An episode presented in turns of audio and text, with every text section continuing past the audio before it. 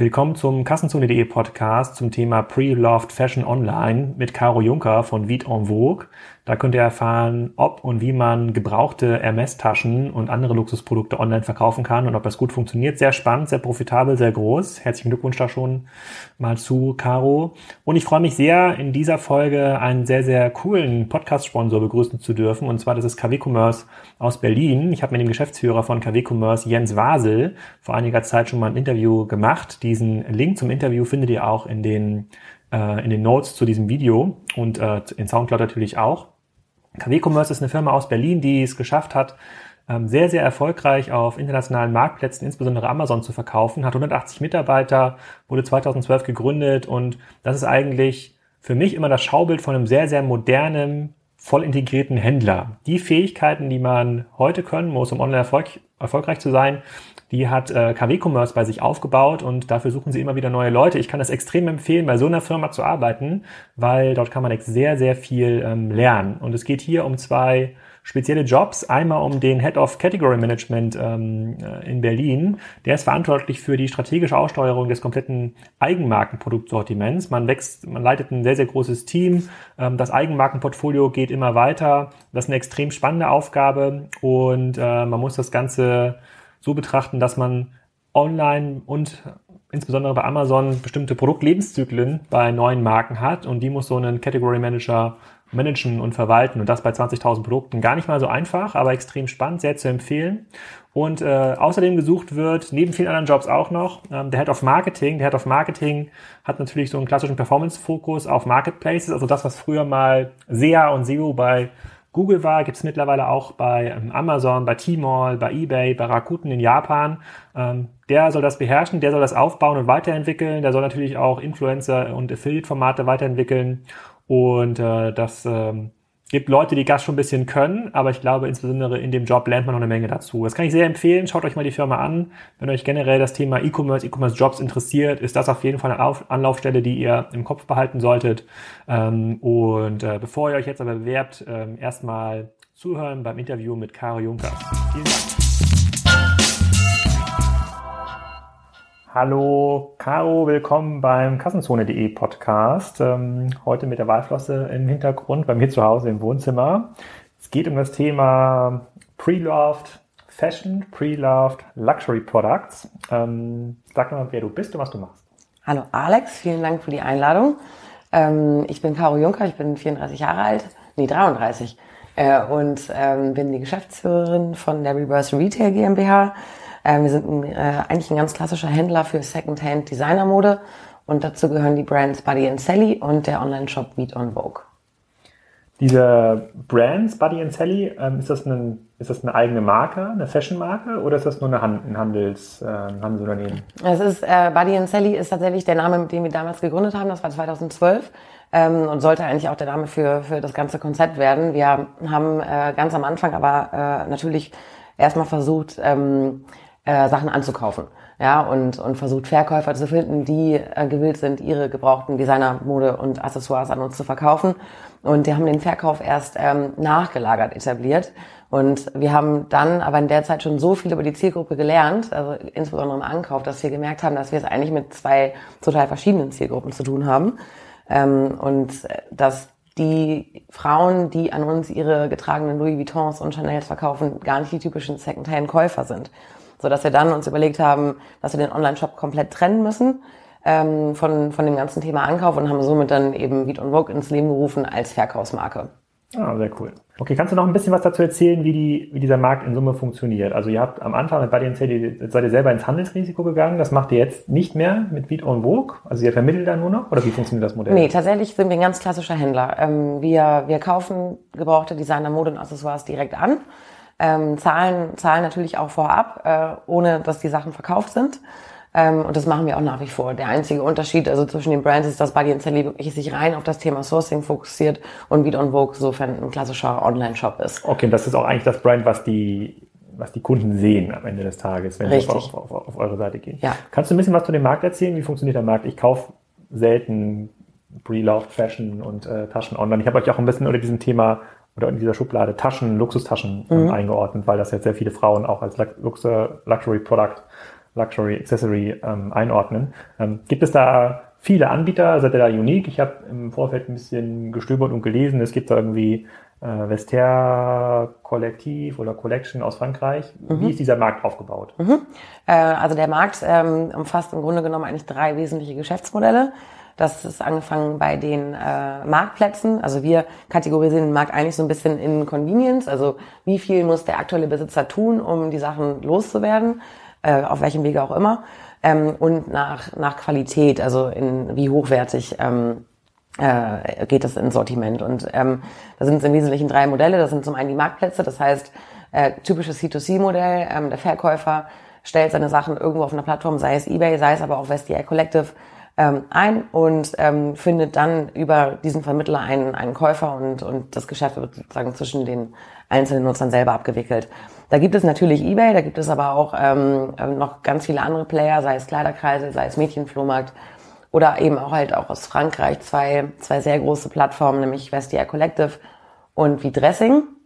Ähm, bei den meisten Plattformen ist es aber tatsächlich so, dass sie äh, sich auch im Luxussegment bewegen, aber vor allen Dingen auch ähm, ganz viel Mainstream abdecken.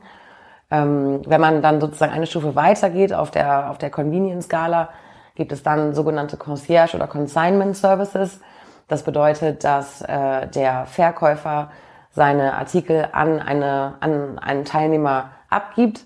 Die äh, Sachen werden dort dann zum Verkauf angeboten und nach dem Verkauf erhält der Verkäufer dann sein Geld. Das ist eigentlich abgeleitet aus einem ganz typischen Second-Hand-Business. Also so funktioniert ja auch eben Second-Hand-Geschäft. Und dann äh, gibt es äh, eben die direkten Käufer, und das sind wir. Und äh, eben äh, auf der Qualitätsskala ähm, sehen wir uns halt tatsächlich auch ganz oben, weil wir uns im, eben im Premium- bis Luxussegment positionieren. Wir kaufen direkt an. Wir haben eine Software entwickelt, die den aktuellen Marktpreis bewerten kann und äh, gehen dann voll ins Handelsrisiko, haben die Sachen aber eben vor Ort und können sie dann auch wie äh, Neuware dann im Online-Shop eben für den Verkauf anbieten. Und in der Nische, weil es wird dann halt auch tatsächlich richtig nischig, also Direktankauf, kein Marktplatz, kein Concierge und Thema Luxus, da sind wir in Deutschland äh, soweit eigentlich die einzigen. Hm. Ähm, und in, in, in Europa gibt es noch ein, zwei kleinere Player tatsächlich. In den USA kenne ich kein Modell. Okay, ich, hab, ich kann mich daran erinnern, dass ich in meiner Zeit bei Auto hatte ich mal so eine Diplomarbeit in Auftrag gegeben äh, bei einer Praktikantin, die hatte sich das Thema Secondhand Mode mal angeschaut, gar nicht mit dem Fokus Luxus, sondern mhm. generell der Modemarkt. Ich glaube, der Modemarkt in Deutschland, äh, Fashion, also das, wo Salando, Otto, Piepenkopf mhm. aktiv sind, da reden wir ja über einen hohen zweistelligen Milliardenmarkt mhm. ähm, beim Neu Neuwaregeschäft. Wie groß ist denn dieser Markt, in dem du aktiv bist, ähm, überhaupt? Mhm. Das ist äh, gar nicht so leicht zu beziffern, weil es da ganz verschiedene Ansätze gibt. Also es gibt halt eigentlich den Ansatz irgendwie bottom-up dass man sich anguckt, okay, wie groß ist der Markt denn aktuell? Also wie viele Secondhand-Geschäfte gibt es beispielsweise und wie viel Secondhand-Mode ist aktuell im Umlauf? Ähm, und da muss man dann auch eBay natürlich dazu zählen, plus alle, alle Offline-Businesses. Und dann ist er ehrlicherweise gar nicht so groß. Ähm, wir haben das ganze Thema jetzt anders, sind das anders angegangen, dass wir geguckt haben, wie viel Luxusmode ist eigentlich im, im europäischen Markt und wie viel ist davon äh, potenziell geeignet für den, für den Wiederverkauf. Und das haben wir dann runtergebrochen auf ein Potenzial von 600 Millionen Euro. Wobei ich da auch glaube, dass das sehr... Pro Jahr in Europa? Ja, wobei ich glaube, dass das sehr, sehr, sehr pessimistisch angesetzt ist. Mhm. Okay, das ist ja... Das, das ist deshalb eine spannende Zahl, weil das ist, ich hatte vor ein paar Folgen eine Ausgabe ähm, mit einem Juwelier, der eine Plattform dort betreibt. Und der hatte gesagt, dass auch in dieser Größenordnung äh, Luxus-Uhren in den Markt gedrückt werden, mhm. nur, nur in Deutschland. Und das ist ja ein Produkt, was im Idealfall nicht verfällt. Ne? Wo man mhm. sagt, das heißt, der Markt, dieser Gebrauchtwarenmarkt oder dieser Uhrenmarkt, dieser Sammlermarkt wächst eigentlich jedes Jahr in Deutschland um eine halbe Milliarde ähm, Euro. Ich, ich nagel mich jetzt nicht auf die Zahl fest, kann auch sein, dass es 300 Millionen waren, aber irgendwie sowas in, ähm, in dem Bereich. Ähm, gibt es denn in diesem Produktbereich, in dem du aktiv bist, auch Produkte, die so eine lange Lebensfähigkeit haben? Wie ist das so eine Hermes-Tasche oder irgendwelche anderen Luxusprodukte? Kann man die so ewig tragen oder gibt es solche Kleider, die man auch nach zehn Jahren noch weiterverkaufen kann? Oder ist dieser Markt eigentlich alle drei Jahre leergeräumt? Mhm. Ganz spannende Frage und das Thema Uhren finde ich auch unglaublich spannend und ich, da diskutiere ich äh, schon auch ganz lange mit unserem Hauptgesellschafter darüber, weil ich das Thema total spannend finde, weil es so eine sinnvolle Ergänzung halt auch ist zu, zu, zu unserer Kategorie. Ähm, ja, äh, es gibt tatsächlich insbesondere im Bereich Accessoires eine, eine unglaubliche Langlebigkeit. Also es geht sogar so weit, dass, dass der Wert steigt. Also insbesondere sogar im Vergleich zum Neupreis. Also gerade MS hattest du gerade genannt als Handtasche. Ähm, da wird natürlich eine Verknappung auch erzeugt im Markt. Ähm, oder ähm, auch, auch ganz aktuell Marken wie beispielsweise Gucci, wo ein unglaublicher Hype entsteht und somit ähm, die Artikel recht knapp sind. Da ist der Wert teilweise auch noch im Gebrauchssegment entweder gleich hoch oder äh, sogar noch höher. Und ähm, das betrifft insbesondere Accessoires. Ähm, bei Bekleidung ist es, ist es nicht ganz äh, nicht ganz so krass. Also da ähm, muss man schon sagen, dass dass wahrscheinlich ähm, also Kategorien wie, äh, wie Bekleidung, Kleider, Jacken, ähm, Schuhe, dass da so eine Laufzeit von wahrscheinlich zwei bis fünf Jahren äh, angesetzt werden kann.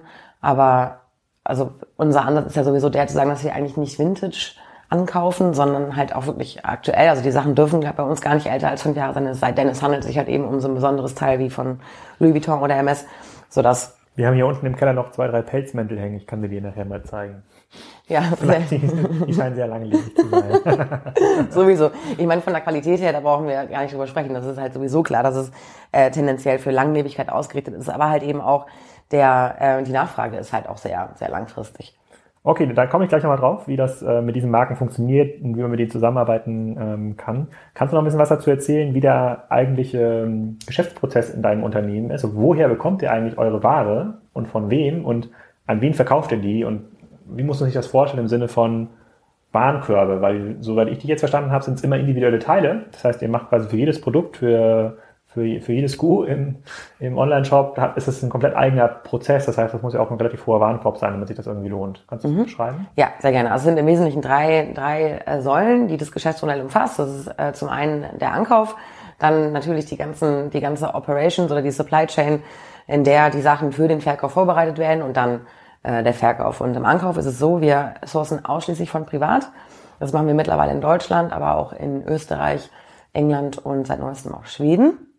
Hm, da ist es eben so, ich hatte das eben schon kurz angesprochen, wir haben eine Software entwickelt und das ist eigentlich auch das, was, was das Modell so skalierbar macht und uns eben auch ermöglicht, dass wir in anderen Märkten ankaufen können, die den aktuellen Marktpreis bewertet. Das ist mittlerweile ähm, komplett äh, auf Basis unserer eigenen Daten. Also das heißt, wir unterstellen äh, Artikeln äh, eine bestimmte allgemeine also eine allgemeine Kategorisierung. Das heißt, wir sagen, alle Handtaschen von Prada sind XY wert und äh, alle Verkaufsereignisse auf unserer Plattform der Marke Prada in der Kategorie Handtaschen fließen sozusagen immer per, per täglicher Feedbackschleife in unser Preissystem, so dass sich das auch täglich angepasst werden kann und wir dann eben wissen, wie viel diese Prada-Handtasche wert ist. Ähm, das ist dann in der Regel so, dass man die Sachen an uns schickt. Es funktioniert in ausländischen Märkten teilweise ein bisschen anders, aber in Deutschland, und das ist ja immer noch für uns der wichtigste Markt, ist es so, dass man sich äh, auf unserer Website ein Versandlabel runterladen kann, äh, die Sachen einfach in einen Karton packt und an uns schickt. Da äh, geht es schon mal los, es sind in der Regel 12 bis 15 Teile. Äh, das heißt, die an euch geschickt werden. Die an uns geschickt werden. Das ist ja unglaublich viel, wenn man sich vorstellt, dass man diese 12 bis 15 Teile selber irgendwo verkaufen muss, dann ist es ein sehr großer Aufwand. Und was sind das für, für Verkäufer? Es sind eben hauptsächlich Frauen, die ein sehr hohes Haushaltsnettoeinkommen haben, unglaubliche Modeaffinität, natürlich markenorientiert und die natürlich total convenience-orientiert sind und denen äh, das Ergebnis, was sie dafür erzielen, ist in, in dem Moment zweitrangig, sondern sie wollen die Sachen loswerden und eben Platz für Neues haben und dass man dafür dann auch noch Geld bekommt, das ist, ist eine super Sache. Ähm, äh, wenn wir die Sachen dann angekauft haben, gehen sie äh, in, in, in unsere Operations, nennen wir, also sie werden erstmal beschrieben, anschließend fotografiert und dann eingelagert. Ähm, in der Beschreibung Fotografie ist es so, dass diese Software, die wir im Ankauf einsetzen, mittlerweile an alle weiteren Geschäftsprozesse integriert ist. Das heißt, der Artikel hat im Ankauf äh, einen Preis bekommen und eine Artikelnummer. Mode hat ja leider keine ERN oder ISBN-Logik dahinter. Das heißt, wir haben unsere eigene da entwickelt, wird dann im nächsten Schritt eingescannt und ähm, es öffnet sich sozusagen in, in, in dem Beschreibungsprozess im, im Screen ein Fenster, wo man dann ganz einfach per Dropdown standardisierte Artikelmerkmale auswählen kann, die den Artikel dann beschreiben. Dann äh, geht es weiter in die Fotografie. Und auch da ist es dann so, der Artikel wird, wird gescannt, auf eine Puppe gestylt und ähm, es werden Fotos gemacht und das muss halt wahnsinnig schnell gehen. Wir haben da auch gar keine Nachbearbeitung mehr im Sinne von, äh, von Bildbearbeitung, sondern es wird automatisch direkt in die Warenwirtschaft übertragen. Ähm, und äh, dann wird der Artikel eingelagert. Wir sind da momentan so bei einer Runrate von, von circa 1000 Teilen. Also daran kann man schon sehen, dass diese Prozesse ganz schnell gehen müssen, weil 1000 Teile pro was? Pro Tag. Äh, in der Beschreibung und auch in der Fotografie. Und daran kann man halt schon sehen, dass das halt sehr, sehr, sehr schnell geht und, und sehr lean aufgestellt ist, weil es sich halt eben auf Einzelartikelbasis lohnen muss. Also das heißt, es kann halt wirklich das, das 150. Ralph Lauren Poloshirt sein, was wir fotografieren müssen und das, das muss halt schnell gehen. Mhm. Und äh, anschließend äh, wird es online gestellt und, und da ist es so, da haben wir es eigentlich mit äh, natürlich auch hauptsächlich Frauen zu tun auf der, auf der Seite der Zielgruppe, die eigentlich auch ähm, was die Markenorientierung und die Modeaffinität und so weiter total äh, kongruent zu der Verkäuferseite ist aber sich halt im Wesentlichen ganz klar durchs Einkommen unterscheidet. Also dieses auch ein bisschen jünger, also auf der Verkaufsseite haben wir es mit Frauen äh, ab äh, 30 zu tun, auf der Verkäuferseite sind, geht es so erst ab 35 los. Ähm, und halt eben geringeres Einkommen. Natürlich äh, würden, würde man die Sachen vielleicht auch gerne neu bei MyTheresa kaufen, aber kann es eben halt nicht. Oder mhm. hat mittlerweile auch verstanden, dass es irgendwie smarte Lösungen gibt, auch an die Sachen günstiger ranzukommen. Ah, das heißt, ihr könntet eigentlich gut mit MyTheresa kooperieren. Total gut könnten wir ja. mit MyTheresa kooperieren, absolut. Ja, Habe ich noch nicht drüber nachgedacht, aber das ist ein guter, ein guter Gedanke. Und was für, äh, über was für Preisniveaus reden wir hier? Mhm. Also die, die MS-Tasche, nehmen wir mal das Beispiel MS-Tasche, da haben wir ja. schon drüber geredet.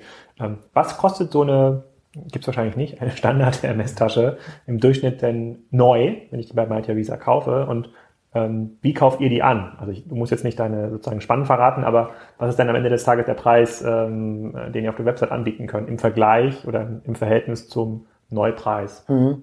Ja gut, bei dem MS-Beispiel ist es natürlich äh, so ein bisschen schwierig, weil da eben der Wert und auch die Nachfrage so unglaublich hoch ist. Also eine, eine, eine ganz normale, ähm, auch wenn das absurd klingt, äh, gleich wenn ich den Preis sage, eine ganz normale MS-Tasche kostet rund 10.000 Euro. Und äh, wir können sie tatsächlich auch für 7.000 bis 9.000 Euro verkaufen. Und ähm, bei, dem, bei dem Preismodell ist es so, dass wir keine, keinen festen Abschlag nehmen. Also wir sagen nicht per se, unsere, unsere Marge ist irgendwie 50 Prozent, sondern das gliedert sich nach dem Verkaufswert, also nach dem erwarteten Verkaufswert. Und der, äh, äh, die, also die, das, was wir in den Verkäufer weitergeben, steigt natürlich mit, mit steigender Verkaufserwartung. Das heißt, es wird bis zu 70 Prozent, was wir an den Verkäufer weitergeben, geht aber bei 30 Prozent los, sodass wir im Schnitt so bei 58 Prozent landen. So viel? Das ist ja schon ordentlich. Wie ist das denn im, äh, im klassischen Secondhand-Handel stationär? Der ist wahrscheinlich nicht so luxusaffin, aber wenn ich jetzt hier in, in die nächste Stadt fahre, Kiel, von hier ist das, mhm. da gibt es ja auch so ein paar Secondhand-Händler. Einige sind auch so in, im Premium Secondhand. Keine Ahnung, was das bedeutet, aber was bekommt man dort als Verkäufer? Da ist es typischerweise immer so 50 Prozent. Also das ist okay. auch so eine ganz gelernte Zahl. Ähm, eben, dass man als, als, als Besitzer die Hälfte von, von dem Verkaufserlös bekommt. Insofern ist es auch für uns sehr leicht, zu verkaufen, dass dann der Verkäufer von uns nur 40 Prozent bekommt, weil es sich eben um einen günstigeren Artikel handelt, der beispielsweise 100 Euro wert ist, weil wir halt eben den, den, den Preis vorab schon auszahlen, dass man nicht auf sein Geld warten muss und wir halt eben den kompletten Verkaufsprozess übernehmen. Kann man das vereinfacht so ausdrücken, dass ihr oder eure Art von Geschäftsmodell, dass das die Professionalisierung oder Weiterführung dieses stationären Modells ist? Oder haben, wurde diese Ware vorher gar nicht verkauft. Also gab es gar keinen Markt dafür. Habt ihr den erst, habt ihr den erst geschaffen, diesen Markt? Ja, oh, Entschuldigung. Oh, muss das einmal wieder anknipsen. Muss das einmal wieder anknipsen. Ähm, ja, ich glaube, das ist ähm, ziemlich richtig, was du, was du sagst. Also was wir ganz oft erleben, ist die Tatsache, dass ähm, jemand zu uns kommt, der es gewohnt ist, eigentlich im Secondhand ähm, Geschäft zu verkaufen, aber dort zum einen ähm, nur saisonal angekauft wird. Das hat vor allen Dingen Platzgründe, ja. Also auf Einzelhandelsflächen sind ja auch teuer und ist der Platz eben begrenzt. Und, und die Nachfrage gering. Also das dieses typische Secondhand-Kauferlebnis ist ja auch so ein bisschen negativ belastet irgendwie. Ne? Also auch wenn es sich um, um Luxusmode handelt, ist es ja irgendwie so ein bisschen muffig und wuselig und man findet sich schlecht zurecht. Und entsprechend ist die Nachfrage etwas geringer. Ähm, die Läden sind oft überfüllt und die Geschäfte können, können gar nicht so viele Teile annehmen, wie eigentlich äh, im Markt sein könnten. Und die äh, gehen dann an uns ganz oft. Und dadurch, dass wir online verkaufen, haben wir natürlich eine viel größere Reichweite, eine viel, viel schnellere Drehzahl. Mhm. Und ähm, würden uns nie im Ankauf limitieren. Also eigentlich ist es genau andersrum. Also die Ankaufsmenge steuert eigentlich unser gesamtes Geschäftsmodell. Und, und habt ihr euer Lager dann in Hamburg? Also macht ihr das als zentral aus, einer, aus einem Gebäude heraus? Ja, äh, das, das ist so. In der Tat, wir haben unser Lager in Hamburg und es soll auch eigentlich erstmal so bleiben. Also ich bin totaler Fan davon, alle Prozesse unter einem Dach zu haben und das auch alles selber zu machen. Äh, und das zu verstehen, ganz langfristig muss das nicht so bleiben. Wir sind aber jetzt gerade auf der Suche nach einer neuen Location für dieses Jahr und äh, suchen da eigentlich auch eine Fläche, wo wir das Lager auch unterbringen können. Wie viele Mitarbeiter arbeiten bei euch? Wir sind äh, insgesamt 100 Leute äh, mittlerweile schon, wobei man sagen muss, dass äh, gerade im Operations-Bereich ein großer Teil über flexible Teilzeit bei uns beschäftigt ist. Richtig fest Vollzeit sind es nur die Hälfte, aber ähm, ja immer also immer noch eine, eine super große Zahl mittlerweile. Und kann man das, kann man dieses Geschäftsmodell, wenn ich mir überlege, wie entwickelt sich das irgendwie weiter, also kann man tatsächlich das schon stärker in solche Kooperationsmodelle überführen? Die Herausforderung müsste doch für euch sein, ähm, diese Haushalte zu finden mit diesem hohen Nettoeinkommen und äh, es gibt Haushalte, da gibt es schon die ähm, Frauen sind das wahrscheinlich in der Regel, die diese, diese Ware verkaufen, die nach einem Absatzkanal wie eurem suchen. Bei anderen, da muss man die erstmal überzeugen. Wenn die mhm. aber einmal gelernt haben, oh, ich bekomme hier noch 30 Prozent nicht vom Neupreis zurück und kann hier meinen Kleiderschrank ähm, renovieren oder neue Sachen reintun, das ist doch eigentlich ziemlich, ziemlich cool. Also ist der Markt noch groß genug für euch, dass ihr mit klassischen Marketingmethoden ähm, Verkäufer erreicht oder muss man jetzt anfangen, so in Kooperationsmodelle reinzugehen? Sowohl als auch. Also es ist tatsächlich so, dass die größte Herausforderung ist, nachhaltig Kanäle zu entwickeln, wie wir eben an diese Verkäufer herankommen können. Und das natürlich auch mit limitierten Marketingbudgets. Und das hat dazu geführt, dass wir auch genau schon solche Kooperationsmodelle etabliert haben. Ähm, das machen wir sowohl online als auch offline. Offline ist es eine total schöne, schöne Geschichte, weil wir mit Einzelhändlern ähm, Kooperationen eingehen, die dann so ablaufen, dass wir auf die Fläche kommen. Durch den Direkteinkaufsansatz können wir dann also von den Kunden der jeweiligen Einzelhändler, also Bräuninger als ganz klassisches Beispiel, äh, vor Ort ähm, die getragenen Sachen ankaufen und im besten Fall sogar noch in einem Bräuninger kooperiert ihr? In Bräuninger kooperieren wir, ja.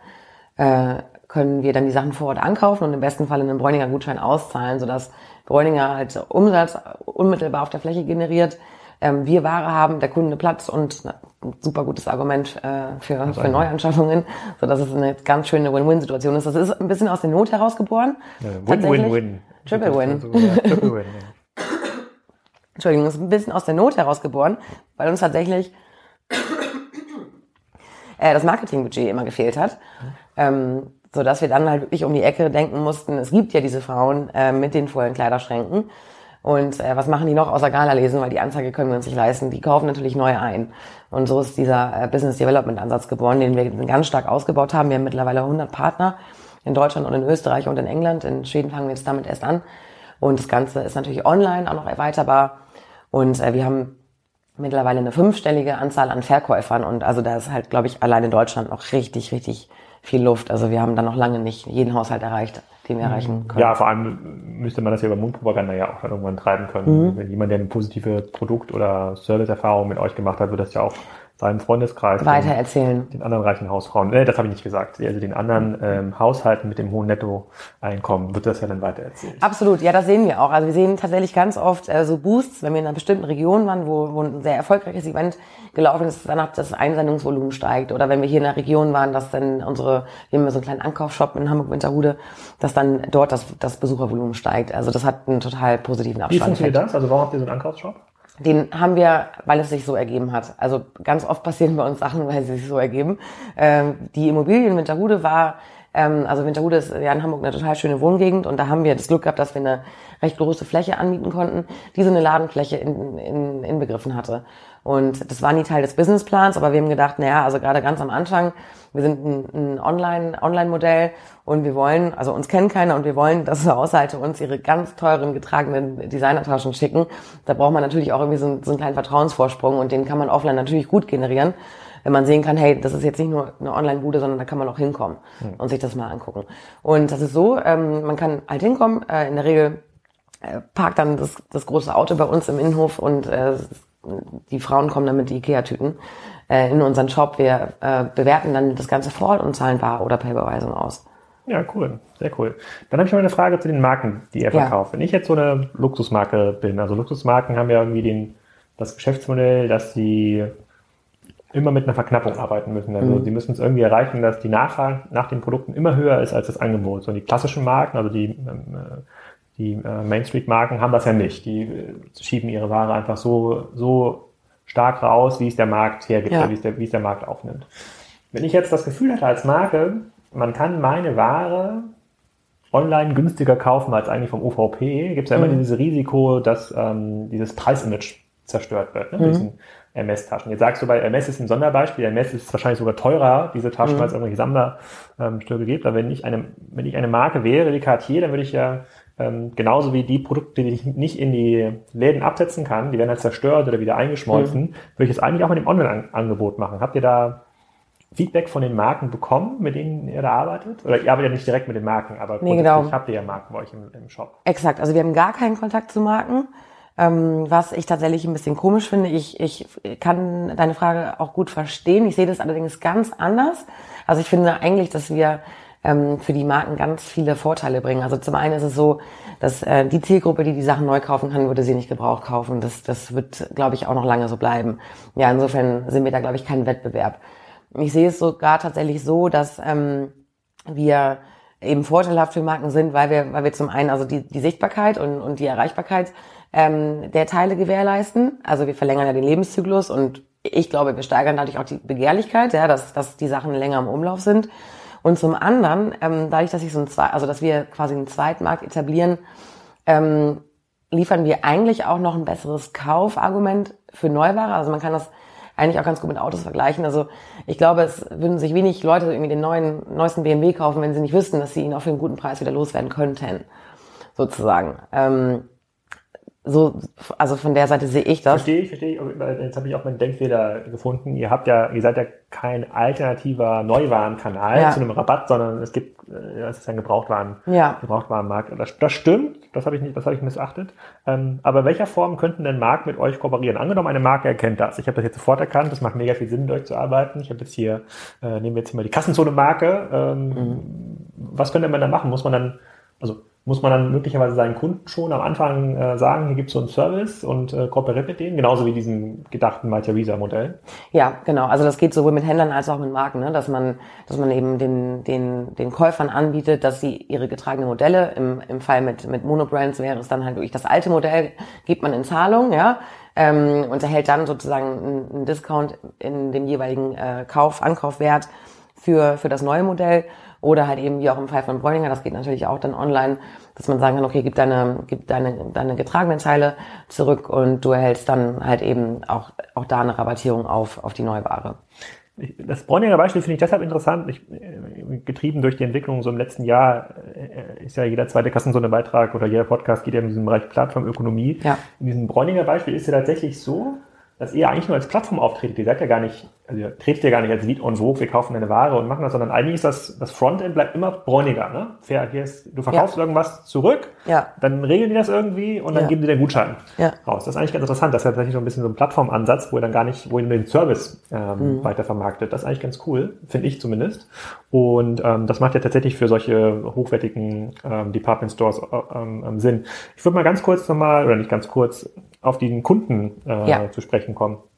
Äh, über welche Warenkorbgrößen reden wir hier so im, im, Schnitt? Dreistellig oder vierstellig schon? Ja, dreistellig auf jeden Fall, vierstellig nicht. Also der, der durchschnittliche Warenkorb jetzt so ganz flat, das hat natürlich saisonale Unterschiede und so weiter, ist äh, 160 Euro. 160. Ja, Weihnachten okay. ist ein bisschen höher, aber 160 Euro. Ähm, das sind ähm, rund zwei Artikel auch pro Warenkorb ähm, und ist insofern hochprofitabel. Also wir haben einen ganz niedrigen CPO, also der ist jetzt, glaube ich, schon wieder fast unter 10 Euro. Ähm, Krass. Und auf der anderen Seite haben wir natürlich auch Akquisitionskosten, aber die, ähm, die sind halt eben auch äh, total profitabel, weil es sich halt eben pro Ankauf um 12 bis 15 Teile handelt. Ich habe halt im Vorfeld vom Interview oder warum ich das Interview mit dir so interessant finde, ist, so der, der klassische Shop oder der klassische, das klassische Online-Modell, was handelt, finde ich jetzt, hat per se einen sehr, sehr schweren Stand in dieser mhm. Plattformökonomie und es hat sehr, sehr, sehr schwer, kann sehr, sehr schwer USPs herausarbeiten, mit denen man verlässlich Geld verdienen kann. Und ihr habt ja ein Modell, bei dem ihr ja eigentlich einzigartige Produkte anbietet. Die ja. gibt's ja nur bei euch zu dem Zeitpunkt, zu, der, zu, zu, dem, den, Preis. zu, den, zu ja. dem Preis und den, zu den ja. Konditionen. Das ist ja schon mal ziemlich cool. Also es ist ein, ja eine vergleichbar mit einem Hersteller-Geschäftsmodell. Ja. Ihr, ihr, ihr erstellt ja eigentlich ein bestimmtes Angebot, was es nur zu diesem Zeitpunkt gibt, zu dem Preis.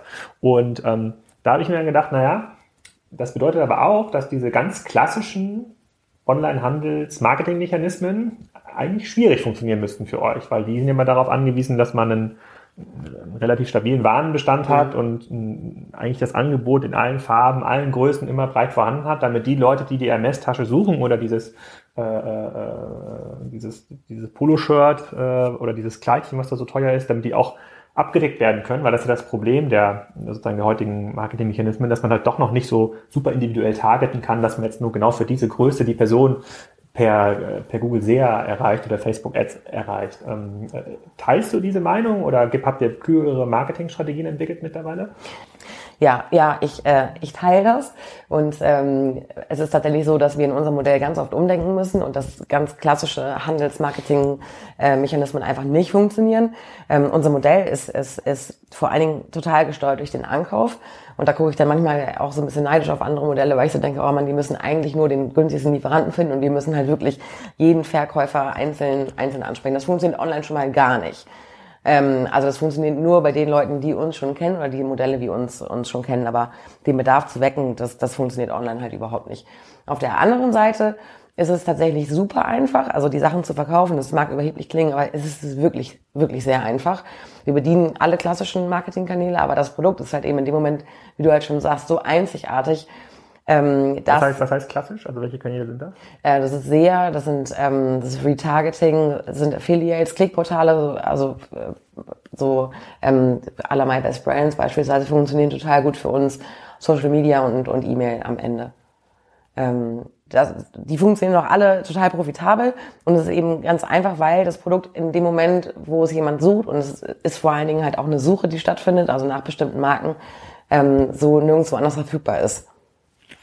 Ah, okay, also, das, also es funktioniert dann teilweise der, die klassische, der klassische Marketing-Mix für euch ähm, ja. online. Aber, es, ja. aber ist das nicht ein Hinweis darauf, dass man muss, äh, dass man es erreichen muss, diese Kunden, die ihr habt, noch besser zu klassifizieren und ihnen dann spezielle Angebote zukommen zu lassen? Weil es gibt doch bestimmt, bestimmt lassen die Kunden sich doch auf solche Umfragen ein, die dann sagen, ich interessiere mich nur für Marke XYZ und sag mir, wenn es da diesen Pulli, hier diesen Salando-Pulli, äh, hier ist die Salando hat keine Asin, ich weiß gar nicht, wie das bei Salando heißt, aber hier ist die Artikelnummer von Salando. Wenn es diesen Pulli mal bei euch gibt mhm. oder bei irgendeinem, bei von Mai Theresa, sagt mir Bescheid. Ja. Fände ich jetzt nicht äh, mega abwegig, äh, ja. diesen Prozess. Ja, das ist genau richtig. Also was für uns eine ganz, ganz, ganz wichtige Steuerungsgröße ist und auch ganz umsatzrelevant ist die Größe des Sortiments.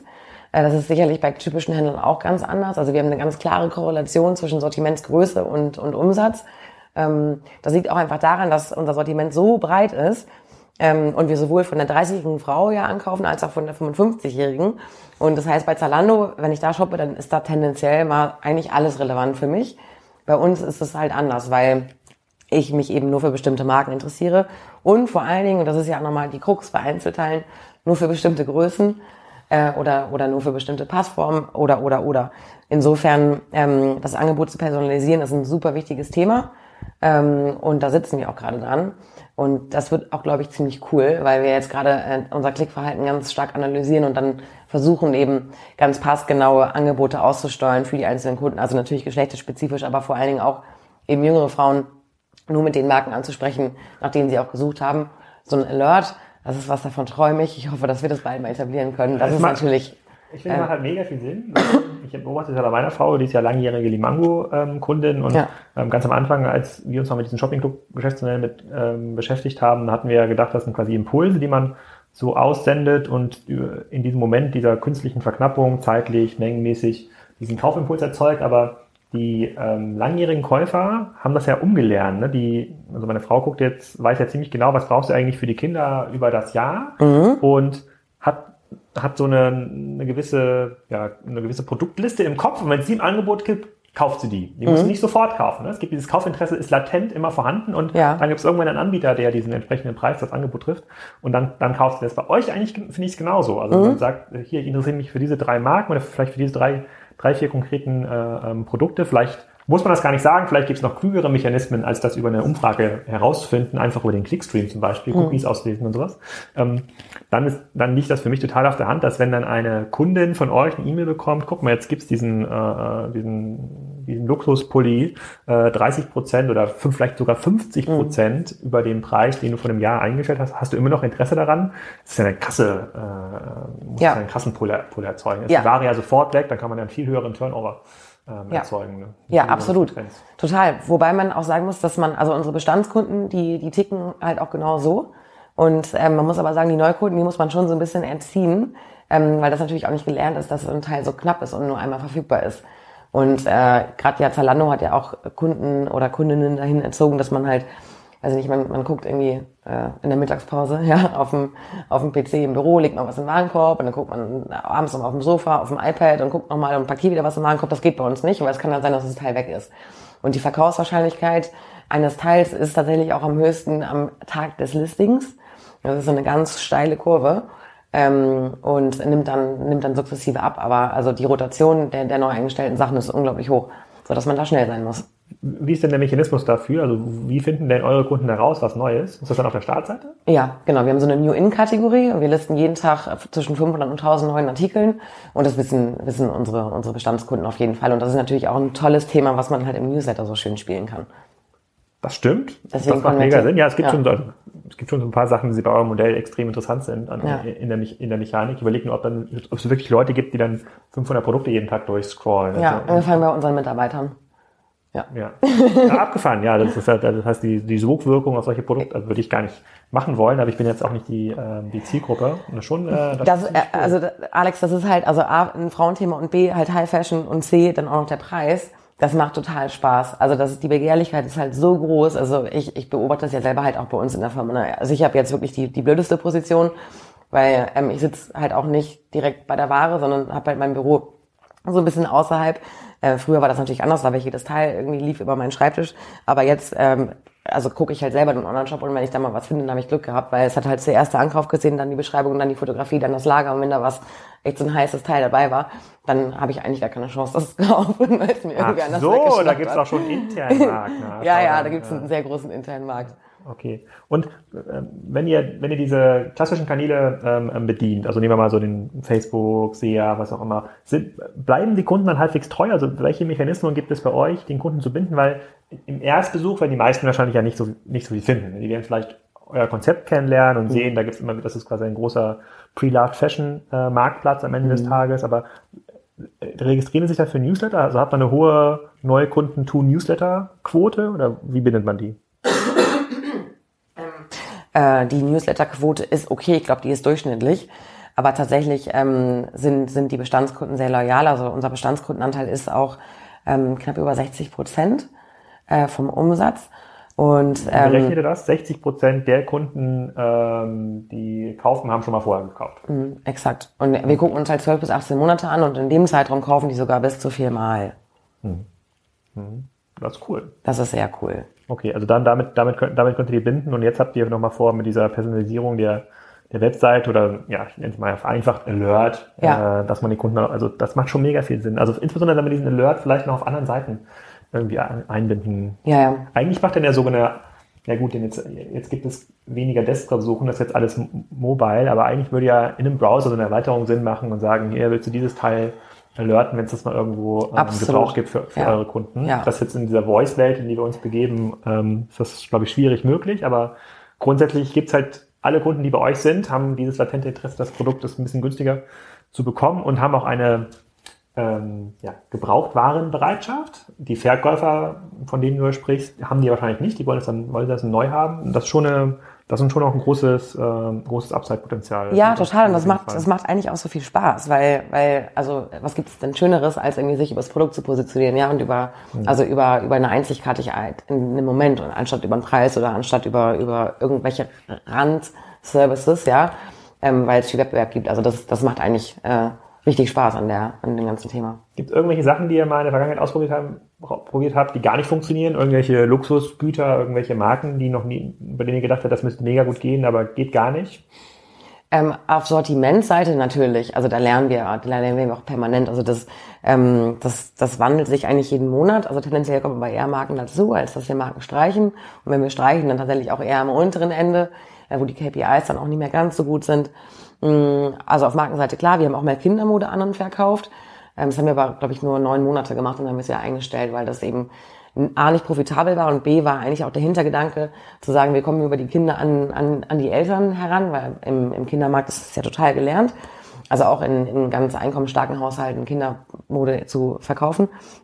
Das hat aber A nicht so richtig funktioniert, also dieser Spillover-Effekt und B waren die Unit Economics nicht gut, sodass wir das wieder eingestellt haben.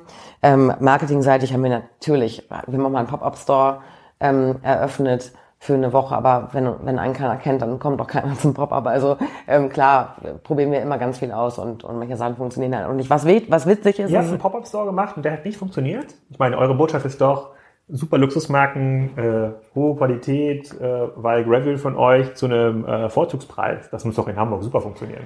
Ja, es ging. Also es ging, vielleicht haben wir auch einfach Fehler in der Vermarktung gemacht, aber es war wirklich, also der Aufwand war so unglaublich groß im Vergleich zu dem, was wir da erzielt haben. Insofern ähm, Ah, okay. haben wir uns davon verabschiedet. Ich glaube aber tatsächlich, dass das bestimmt nochmal ein Thema werden kann. Vor allem auch, wenn unsere Marke ein bisschen größer ist und somit dann halt auch einen größeren Pull-Effekt erzeugt, als das haben wir ja ganz am Anfang gemacht. Da kannte uns wirklich keiner. Das ähm, war tatsächlich nicht so erfolgreich. Mm, was halt super interessant ist und das, da freue ich mich jetzt auch drauf in Schweden. Also wir haben jetzt seit, ähm, seit dem vierten Quartal letzten Jahres im Büro in Schweden. Die Ankaufprinzipien funktionieren international ganz anders. Also hier in Hamburg oder in Deutschland ist es halt so, dass dieser Send-in-Service halt ähm, total gut aufgenommen wird, weil gerade die Deutschen und insbesondere sowieso auch Hamburger sind sehr so ein bisschen zurückhaltender, insbesondere auch was ähm, was halt irgendwie Daten, Anonymität und so weiter angeht. Und äh, die finden es das toll, dass man anonym an uns schicken kann und dass einen niemand irgendwo sieht, wo dass man in ein Geschäft reingeht zum Beispiel. In London ist es so, da wird dieser Send-in-Service gar nicht genutzt, sondern da wird erwartet, dass wir zu den Kundinnen nach Hause kommen und dort quasi so einen, so Private Closet Cleaner Service anbieten. Äh, und äh, es funktioniert auch nichts anderes. Also ausschließlich dieser private Ankauf von zu Hause wird dort, äh, äh wird dort angenommen. Aber total gut. Und ähm, dann wiederum... Und ist das dann auch so, dass man dann 10, 15 Teile mitnimmt? Nee, da sind es dann eher 200. 200 Teile? Ja weiß gar nicht, ob also auch so viel, mit, mit Socken habe ich so viel Kleid, Kleidung Kleiderschrank, aber ja, gefahren. Aber wir sprechen halt von London Downtown. Ne? Also wenn ich sage, wir sind auch in England aktiv, dann ist das ein bisschen übertrieben, weil es ist wirklich nur London ähm, und ähm, London, London Downtown und das sind halt einfach auch Haushalte, die ähm, ähm, Summen für für Mode ausgeben, die die sind.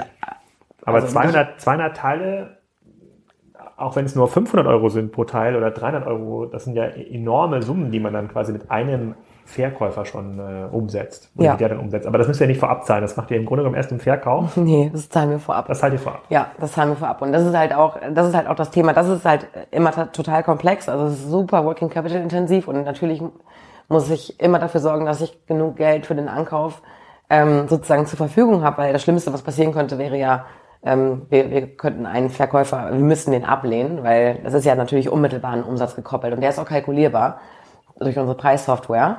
Ähm, insofern, da Liquiditätsrechnung ist, ist, äh, nimmt einen großen Teil unserer, unserer Arbeit ein. Und der Ankäufer, der, also der, die Person, mhm. dieser Concierge, der dann in London oder die dann in London in diesen Kleiderschrank ankauft, hat die dann ein Tablet mit und äh, reichen ihr das parallel aus? Was sind diese Sachen wert? Ja, das, das kommt immer ganz drauf an, äh, auf die Situation, wie viel Zeit da zur Verfügung ist. Also entweder das, also normalerweise passiert das direkt auf, auf der, auf der Fläche, on the spot sozusagen und hat dann tatsächlich auch im Zweifel Bargeld dabei oder es wird halt überwiesen, wenn, wenn das die das, die Summe das Cashbook übersteigt sozusagen.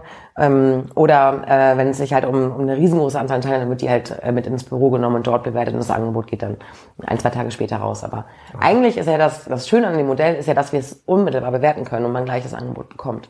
Ja, ich habe ja in diesem, ich, ich, ich, vor, der, vor kurzer Zeit in diesem Autoankauf, Verkauf ein bisschen beschäftigt und da macht man ja quasi sehr viel von dem Geschäft oder sehr viel von der Marge macht man in der Ankaufssituation, wo man dann so einen künstlichen Preis und äh, Zeitdruck erzeugt und sagt, hier kommen mal 3000 Euro weniger, aber dafür sofort in die Hand. Das könnt ihr nicht machen, weil ihr wollt ja, dass die, die 200 Teile verkauft, beim nächsten Mal wieder zu euch kommen ja. und sagt, die haben ja. ein gutes Business gemacht, ja. äh, das war fair. Ja. Äh, und dann, und dann aber Exakt. Ähm, genau so funktioniert Also ähm, ich, ich weiß, welches Modell du meinst und äh, ich habe da auch ähm, äh, letztes Mal mit Nils Seber auch genau darüber gesprochen.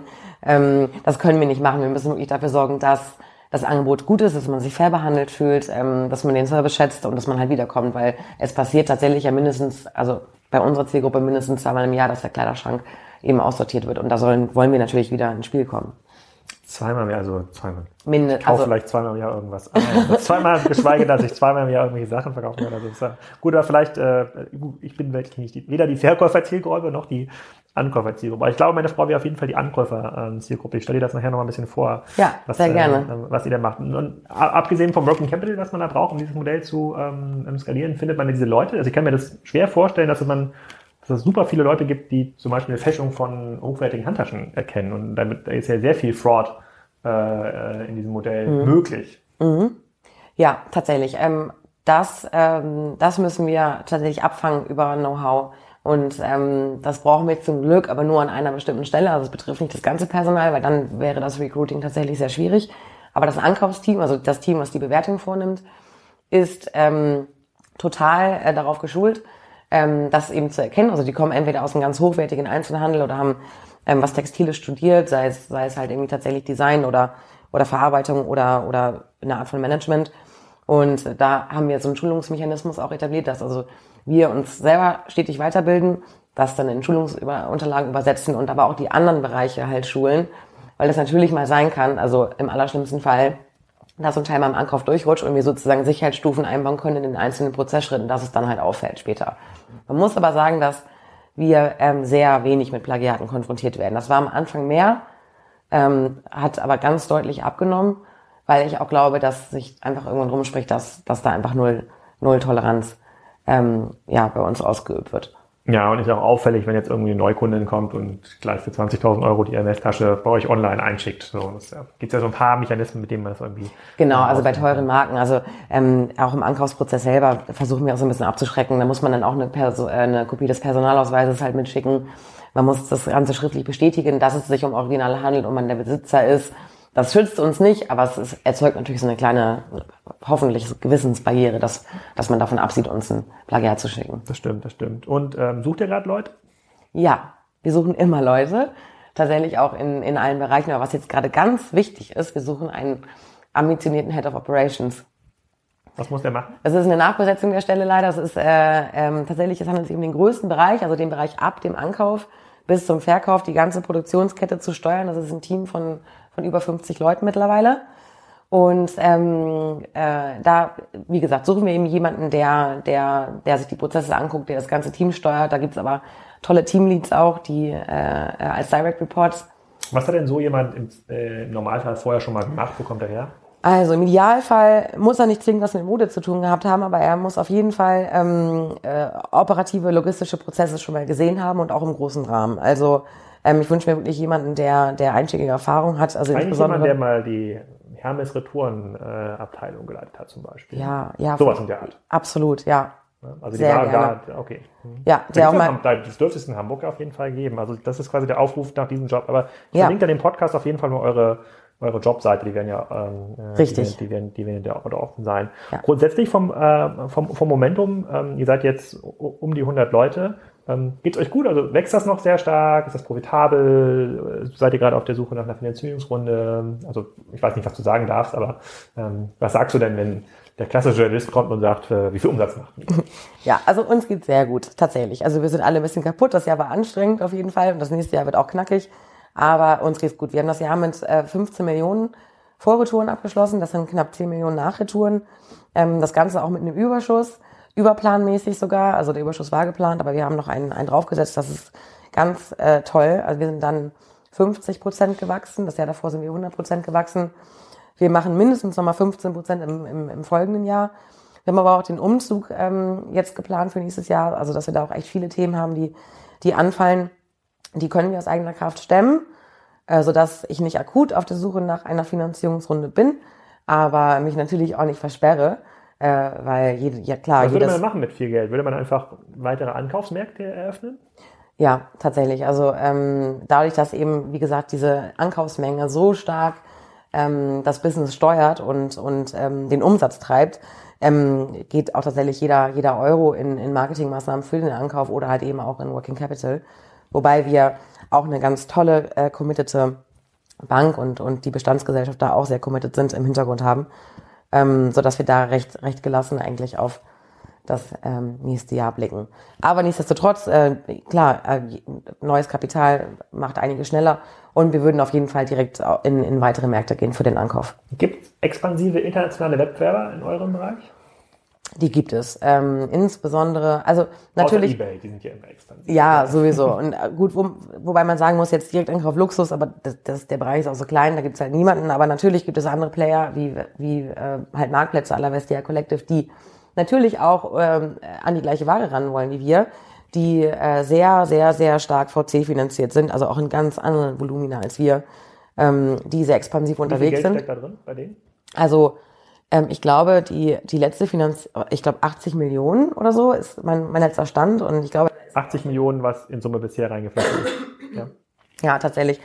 Und das ist für Europa unglaublich viel. In Amerika ist das, ist so eine typische Finanzierungsgröße. Da gibt es natürlich auch einige Wettbewerber, die sich aber, glaube ich, ähm, auch mittelfristig alle nicht nach Europa trauen was, was, was ich auch nachvollziehen kann. Und ähm, viele von den europäischen Playern trauen sich nicht in die USA, wobei ich glaube, dass Vestia Collective tatsächlich in, in die Richtung unterwegs ist und dann, dann bin ich eigentlich auch ganz gelassen, was sozusagen meine, meine weitere Entwicklung angeht. Ähm, ja. Ja, sehr spannend. Sehr cool. Coole Infos. Ähm, das werden wir auf jeden Fall auf dem auf dem Schirm behalten für das nächste Jahr. Dann wird man da sicherlich den ein oder anderen Alert noch sehen auf eurer Website. Ich hoffe. Mal schauen, was da technisch sich noch entwickelt. Ja, ja, ja, ich hoffe. Wir ich mal, hoffe. Das müssen wir uns mal genauer, genauer anschauen. Aber ansonsten erstmal herzlichen Glückwunsch zu dem, sozusagen zu der krassen Performance und dass das Geschäftsmodell funktio funktioniert. Ich kann mich daran erinnern, dass als wir, ich glaube 2008 habe ich die Diplom Diplomarbeit darüber schreiben lassen, da ja. waren wir irgendwie super, ähm, super skeptisch, aber ich glaube, wir sind immer noch erst am am Anfang ja. des Marktes und dieser Markt wird erst jetzt so richtig ähm, groß. Ich bin gespannt, was dieses ganze Thema Voice nochmal da, da reinlegt. Und ich glaube, dass man natürlich diese ganzen mobilen Sachen, ja. schnelleres Vertaggen von, von Ware, besseres, äh, sozusagen bessere Image Recognition, dass man diesen Eingabeprozess vereinfachen kann. Ja. Das ist ja eher, das entwickelt sich ja eher technisch in eure Richtung. Ne? Das macht es eher einfacher und wenn man das technisch äh, die Hoheit ähm, dort behält, kann man da einiges einiges machen. Ich muss noch mal im Nachgang darüber nachdenken, was das eigentlich für so Händler von ähm, Luxuswaren mhm. äh, bedeutet oder auch für Hersteller, in welche, äh, welche Richtung deren Interessen eigentlich laufen. Aber ich äh, bin da erstmal bei dir, dass ihr erstmal einen guten Job für die macht und das ja. tatsächlich eine Win-Win-Win-Situation ist. Und wenn das in solchen Department Stores wie Bräuniger funktioniert, ist ja umso besser. Das heißt, da gibt es ja auf jeden Fall noch Erweiterungsmöglichkeiten. Absolut. Ähm, nicht für unendlich viele Department Stores in Deutschland, aber einige sind noch in dieser Kategorie. Ja, die sind ne? quantifizierbar ne? auf jeden Fall, aber ähm, da, ist, da ist auf jeden Fall noch viel Luft. Online natürlich auch. Ja. Sehr cool. Vielen Dank. Danke, Alex.